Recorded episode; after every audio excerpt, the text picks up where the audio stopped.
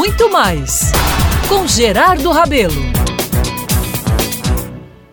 Meus amigos, minhas amigas, recebi hoje de uma irmã chamada Celeida, ela mora no Rio Grande do Sul, um vídeo no WhatsApp que me trouxe importante reflexão ou lembranças, né, de uma prática que é de todos ou quase todos nessa vida de Deus. Fala, meus caros, daquelas situações que nos são impostas uma atitude ou uma ação imediata para resolver uma questão importante. Aquela que nós não podemos deixar para depois nem para lá. Uma coisa ou outra, vocês sabem, né? Será sempre nociva em nossa vida. Bem dentro desse tema, relembrei de uma época em que, na crista da onda social, e como tal, o tempo inteiro em vitrine, eu recebia, vez por outra, uma pedrada que vinha daqueles que estavam incomodados com algo que, na cabeça deles, teria sido ou estava sendo provocado por mim. Costumeiramente eu falava: deixa pra lá, Fulano é complicado, está inventando coisas.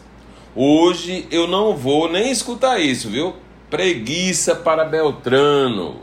Bom, meus amigos, esses entreveros, como não eram eliminados, sem a gente perceber, viram monstros, né? Problemas seríssimos, quase insolúveis. Justamente por conta do depois, né, que a gente esquece do deixa para lá ou deixa para depois, é por aí vai. A partir de algumas experiências difíceis, decidi, meus caros, ir à frente e resolver logo a questão. Se escutasse algo errado comigo ou sobre uma iniciativa minha, partia e parto logo para esclarecer tudo. Nada de deixar para depois ou deixar para lá. É muito bom e eficaz no nosso dia a dia concluir tudo, tratar das querelas que nos chegam e muitas vezes vem do nada, não é? Lembro bem de um acontecido depois de eu participar de um coquetel bem badalado lá no Hotel Tambaú, quando soube dias depois que um amigo com quem dividi momentos nesta ocasião, ou conhecido, né, não posso dizer que era amigo, teria me feito sérias críticas a outro amigo. Fiquei estarrecido, viu? Porque na minha ótica tratava bem e respeitava muito aquela figura. Pois bem, Acordei, saí de casa depois de fazer um contato por telefone com a figura e pedi para encontrá-lo naquele mesmo dia. Estou de folga hoje, viu? Mas posso recebê-lo aqui em casa, disse esse amigo ou conhecido. Fui lá, né, meus caros? E depois dos cumprimentos, sem maiores delongas, perguntei: Fulano, eu soube que você tem uma insatisfação comigo, que teria feito críticas naquele coquetel à minha pessoa.